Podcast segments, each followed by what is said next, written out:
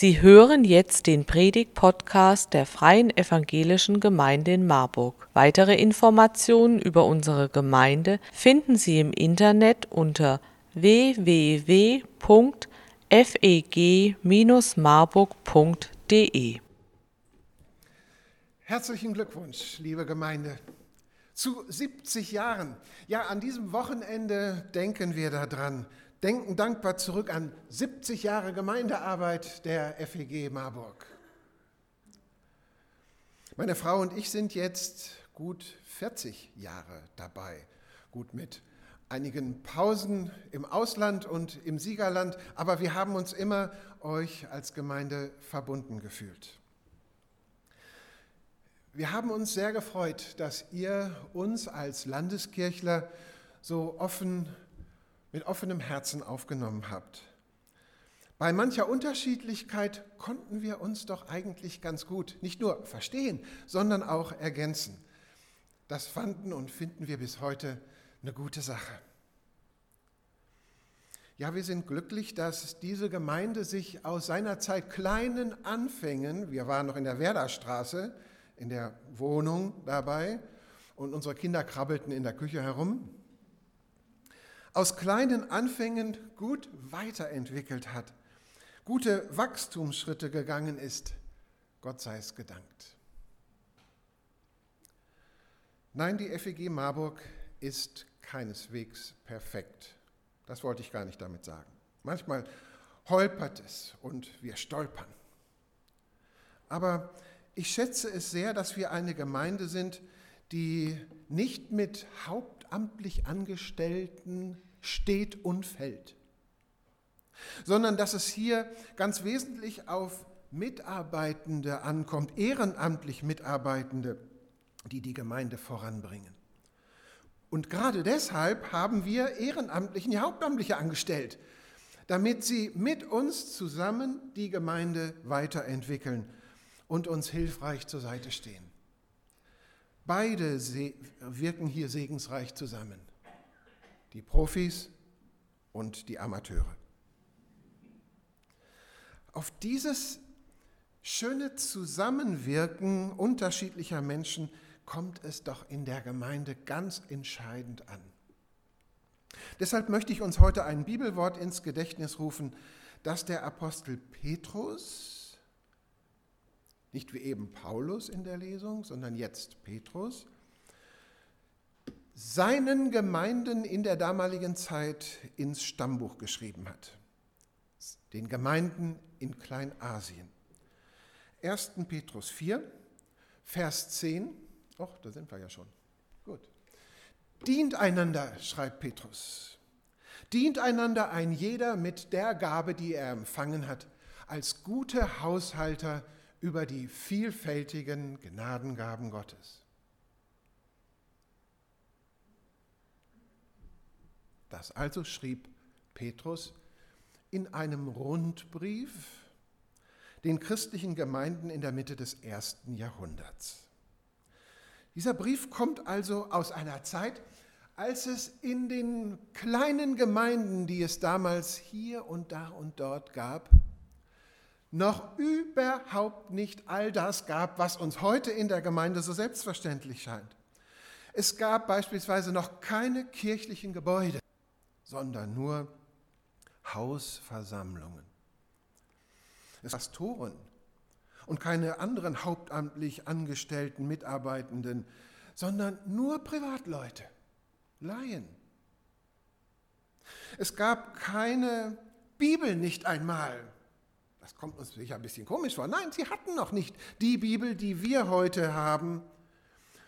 Manche, die aus dem Judentum kamen, hatten ihr altes Testament, ja, aber es kursierten nur ein paar Briefe von den Aposteln und vielleicht gab es auch schon das Markus-Evangelium, wenn es denn schon so weit rumgekommen war nach Kleinasien.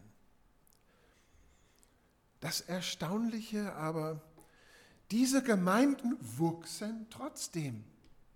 Oder vielleicht gerade deswegen. Sie vermehrten sich in der Mitgliederzahl, bildeten Tochtergemeinden hier und da und dort. Es war ein Wachstum spürbar. Sie hatten also in sich von Gott geschenkte Wachstumselemente, die wir auch heute brauchen. Und die wollen wir uns heute Morgen genauer anschauen. Der Apostel Petrus schreibt hier kurz und prägnant auf, was eine Gemeinde lebendig macht, lebendig erhält und wachsen lässt. Ich lese nun aus dem ersten Petrusbrief Kapitel 4 die Verse 7 bis 11 nach der neuen Genfer Übersetzung. Die Zeit, in der alles zu seinem Ziel kommt, steht nahe bevor. Seid daher wachsam und besonnen und lasst euch durch nichts vom Beten abhalten. Vor allem aber bringt einander eine tiefe und herzliche Liebe entgegen. Denn die Liebe, so sagt die Schrift, deckt viele Sünden zu. Seid gastfreundlich gegenüber euren Geschwistern, nehmt sie gern und ohne zu murren auf. Jeder soll den anderen mit der Gabe dienen, die er von Gott bekommen hat. Wenn ihr das tut, erweist ihr euch als gute Verwalter der Gnade, die Gott uns in so vielfältiger Weise schenkt. Geht weiter. Redet jemand im Auftrag Gottes, dann soll er sich bewusst sein, dass es Gottes Worte sind, die er weitergibt. Übt jemand einen praktischen Dienst aus, soll er die Kraft in Anspruch nehmen, die Gott ihm dafür gibt. Jede einzelne Gabe soll mit der Hilfe von Jesus Christus so eingesetzt werden, dass Gott geehrt wird. Ihm gehört der Ruhm und die Macht für immer und ewig.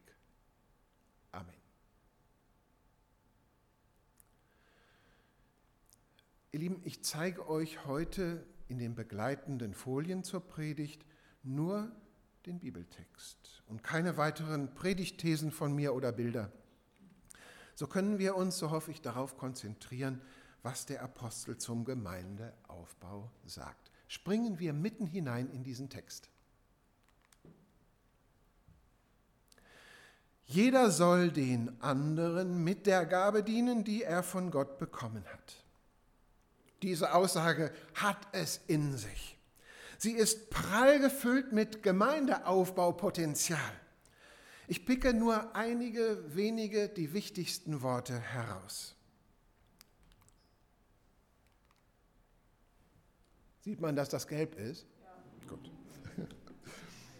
Jeder, wir würden heute sagen, jede und jeder, jedes Mitglied der christlichen Gemeinde hat eine Gabe. Jeder, jede, auch bei uns hier, du und ich. Groß und klein, alt und jung, gesund oder krank, egal mit welchem Schulabschluss. Jede und jeder. Spürst du es? Es kommt wirklich auf dich an. In diesem Moment auch auf mich. Es kommt auf uns an, ja. Ob du nun formelles Gemeindeglied bist und in der Liste vorkommst und sprechen und wählen darfst in der Gemeindeversammlung oder nicht oder noch nicht. Du bist gemeint, wenn du sagst, das ist hier meine Gemeinde. Du bist gemeint, du bist sozusagen rekrutiert. Und du denkst bitte jetzt nicht, ach, es gibt doch noch 199 andere, die können sich doch auch mal melden.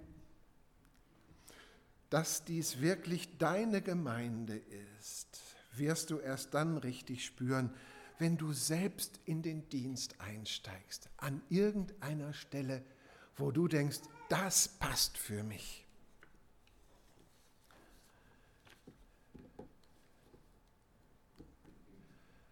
Von Gott bekommen. Gott als oberster Leiter seiner Gemeinde schenkt jedem, dass er sich mit irgendetwas einbringen kann. Du und ich, wir haben persönlich etwas ganz Bestimmtes von Gott geschenkt bekommen etwas, was er sich speziell für dich und für mich ausgedacht hat. Und das sollst du und das soll ich nicht bei mir behalten, du nicht bei dir. Empfangen, von Gott empfangen und weitergeben, das ist die Idee hier. Nicht festhalten. Und was ist das, was wir bekommen haben? Eine Gabe. Gemeint ist hier wohl eine Fähigkeit, die zur Entwicklung der Gemeinde beiträgt. Im griechischen Grundtext steht hier das Wort Charisma, abgeleitet von dem wiederum griechischen Wort Charis. Und Charis bedeutet Gnade. Und daher kommt das Wort Gnadengabe. Das ist eine Gabe aus Gottes Gnade.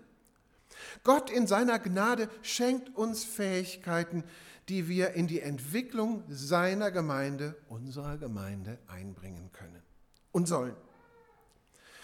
Eine Geistesgabe also. Ein Charisma ist, so sehe ich das, kein übernatürliches Phänomen in einer sonst natürlichen Welt, in unserem natürlichen Leben, sondern es ist Gottes Wirken in unserem normalen Leben, so wie wir normal sind und Gott durch uns wirkt. Das geschieht immer dann, wenn Gott an einer unserer persönlichen Fähigkeiten anknüpft. Einer Fähigkeit, die er uns geschenkt hat und wo er uns deutlich macht, dass wir diese Fähigkeit einbringen können in unsere Gemeinde zum Wohle aller. Und dann wird es zum Charisma, zur Gnadengabe, wenn wir damit einverstanden sind und das auch tun. Also, Gott will unsere Begabungen einsetzen, wir müssen sie nur zur Verfügung stellen, ihm und der Gemeinde. Dann entsteht daraus etwas Wunderbares, etwas wirklich Geistliches. Und darum heißt es ja auch Geistesgabe. Etwas vom Geist Gottes gestaltetes, das aber aus mir und aus dir herauskommt. Um das zu verdeutlichen, fügt Petrus noch einen weiteren wichtigen Satz an. Und der heißt, wenn ihr das tut, erweist ihr euch als gute Verwalter der Gnade, die Gott uns in so vielfältiger Weise schenkt. In so vielfältiger Weise. So unterschiedlich die Menschen in der Gemeinde sind, so vielfältig sind auch die Begabungen, die wir mitbringen hier. Die einen sind praktisch handwerklich begabt, andere eher künstlerisch, gastronomisch, organisatorisch, informationstechnisch, sprachlich, schöpferisch, musikalisch und so weiter und so weiter. Ihr braucht euch nur mal unseren Gemeindebrief ansehen und den aufmerksam durchblättern, um dann in Staunen zu kommen, was Gott für unterschiedliche Gaben hier wortwörtlich zum Ausdruck gebracht hat. Dieser neue Gemeindebrief zeigt es wieder ganz besonders deutlich. Ich kann nicht anders als Gott zu loben für die vielfältige Weise, in der er seine Charismen austeilt, auch unter uns. Ja, die meisten Menschen haben nicht nur eine Gabe, wie Petrus hier sagt, sondern äh, ganz mehrere, viele sogar. Nicht nur backen, sondern auch beten. Nicht nur singen, sondern auch sauber machen. Nicht nur leiten, sondern auch leise zuhören, was die Menschen in der Gemeinde umtreibt. Ich vertraue darauf, dass Gott genau die Gaben in unsere Gemeinde hineinschenkt, hineingibt, die wir für unsere Gemeindearbeit brauchen. Die Gaben, die seinem Auftrag für uns entsprechen. Aber was, wenn es bestimmte Gaben in unserer Gemeinde doch nicht gibt? Will Gott dann vielleicht gar nicht, dass wir an dieser Stelle arbeiten? Das könnte durchaus sein. Und da müssen wir auch aufmerksam sein und uns nicht quälen. Wir hatten in unserer Gemeinde ja ganz stark den Eindruck, wir sollten uns auf den Bereich junge Familien mit ihren Kindern einstellen, nicht wahr? Da sollten wir investieren. Und das machen wir auch. Doch, oh Schreck, es fanden sich nicht genug Mitarbeitende für den Kindergottesdienst und für sonstige Bereiche der Kinderarbeit. Und da haben wir gehumpelt und waren schwer dran. Und dann schickt uns Gott doch tatsächlich eine Praktikantin vom Marburger Bibelseminar die anschließend nichts Besseres, nein, nichts Lieberes tun möchte, als hier ihr Anerkennungsjahr als Kinderreferentin zu verbringen. Also ich muss schon sagen, lieber Vater im Himmel, das hast du gut gemacht, dass du uns die Franzi geschickt hast. Und vielleicht durch die Franzi erkennen manche anderen Männer und Frauen auch noch ein bisschen da ihre Gabe und entfachen sie. Das nenne ich Gnade, die Gott in vielfältiger Weise schenkt. Punkt genau. Jetzt aber zurück zum Satz davor, denn da kommt noch ein ganz wichtiges, vielleicht das wichtigste Stichwort. Einander dienen. Jeder soll dem anderen mit der Gabe dienen, die er von Gott bekommen hat. Ihr Lieben, das ist der Sinn des Charismas. Mit unserer Gabe sollen wir anderen in der Gemeinde dienen. Was der eine nicht kann, da ersetzt ihn der andere. Wenn es zum Beispiel um Zahlen geht, wäre ich eine Null. Aber wir haben Leute, die das gut können, die das drauf haben, die das gelernt haben. Da freue ich mich sehr. Ähnlich bei der Musik. Ich kann keine Note lesen. Und ob ich gerade singen kann, weiß ich auch nicht. Aber thank you for the music. Ihr macht das klasse. Wer seine Gabe nicht dienend einbringt, betrügt die Gemeinde um etwas, was sie eigentlich hat und braucht. Und er bewirkt vielleicht, dass sich dadurch andere überlasten. So soll es gar nicht sein. Wann entwickelt sich also eine Gemeinde in guter geistlicher Weise weiter? Der Apostel Petrus antwortet, wenn ihr einander dient. Dienen, ja. Dienen, das ist beides. Eine Haltung und eine Handlung. Nicht nur was machen, Aktivität, eine Handlung, sondern es kommt darauf an, in welcher inneren Haltung du das machst.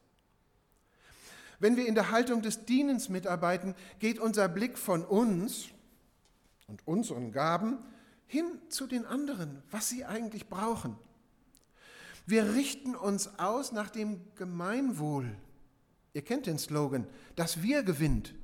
Und so ist es auch, auch bei uns. Ist das deine Haltung, wie du dich in unserer Gemeinde einbringst? Heute frag dich das bitte einmal. Ist das deine Haltung? Das Dienen? Und jetzt hilft uns Petrus noch die Vielfältigkeit der Gaben, die ich schon angesprochen habe, etwas zu sortieren, sag ich mal. Der Apostel weiß, dass es Gaben von Gott in zweifacher Ausrichtung gibt. Es gibt Gaben, die drehen sich eher um die Verkündigung und andere Gaben, die haben eher die praktische Hilfe im Blick. Petrus schreibt, Redet jemand im Auftrag Gottes, dann soll er sich bewusst sein, dass es Gottes Worte sind, die er weitergibt. Übt jemand einen praktischen Dienst aus, soll er die Kraft in Anspruch nehmen, die Gott ihm dafür gibt. Ihr merkt das sofort. Beides ist zum Aufbau der Gemeinde wichtig. Reden und praktisch mit anfassen. Beides. Mit dem Reden ist sicher nicht nur das Predigen gemeint. Eine biblische Einleitung bei euch in den Hauskreisen genauso. Denn da bringt ihr ja auch, wenn ihr diese kleine Einleitung macht, Gottes Wort den anderen nahe. Oder die Gottesdienstmoderation hier. Oder die Leitung einer Sitzung oder eines Kreises. Und ich denke, unser Singen kann bei dem Reden ganz genau dabei sein. Es ist auch etwas von dem zu vermitteln, was Gott uns durch sein Wort nahebringt. Durch Gottes Geist geschieht das unter uns immer wieder und ich finde, es ist ein Wunder, dass durch unsere unvollkommenen menschlichen Worte, denn darum geht es ja mit Reden, unsere unvollkommenen menschlichen Worte werden ohne dass wir es richtig wissen, wie und warum, zu Gottes ewigem Wort, wenn es andere mitbekommen und hören. Ein Wunder. Und das stellt Petrus auf dieselbe Ebene wie den praktischen Dienst, ohne viel Worte. Dass zum Beispiel alle zwei Monate dieser Gemeindebrief wieder auf dem Tisch liegt. Pünktlich herausgekommen, schön gestaltet.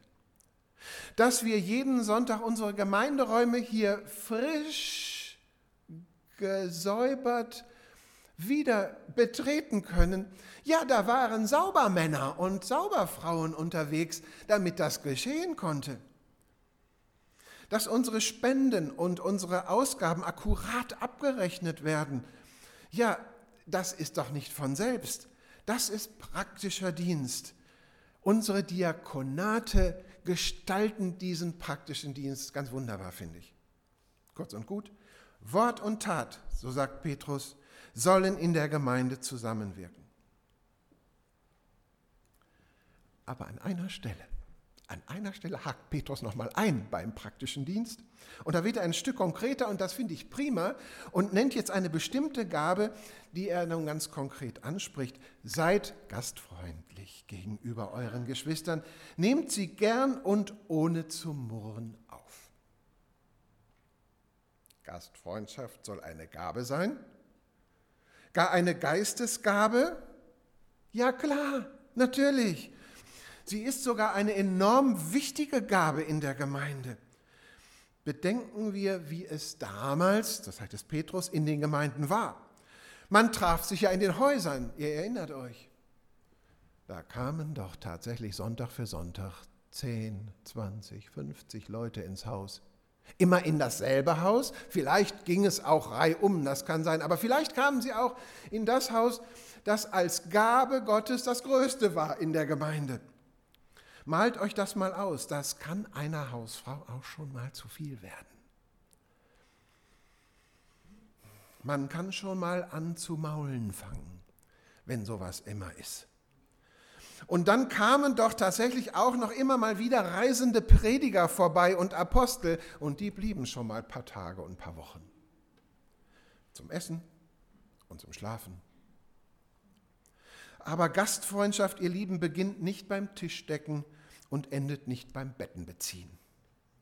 Sie ist nicht zuerst eine Aktivität, sondern zuerst wiederum wie das Dienen einer Haltung, innere Haltung.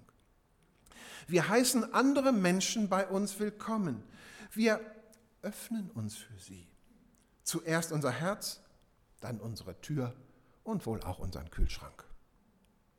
Gastfreundliche Menschen haben zuallererst einen Blick für andere Menschen. Einen offenen und aufmerksamen Blick. Liebevoll könnte man diesen Blick auch nennen. Wer gastfreundlich ist, der setzt sich nicht selbst groß in Szene. Es ist ein Mensch, zu dem man einfach gerne hinkommt oder eine Familie.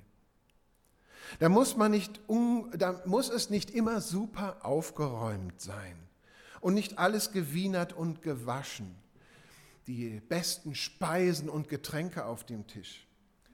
Ich habe bei Freunden von mir ein Bild aufgenommen, das am Eingang ist, ein, ein Stickbild ist das, Kreuzstich. Da steht drauf in Englisch.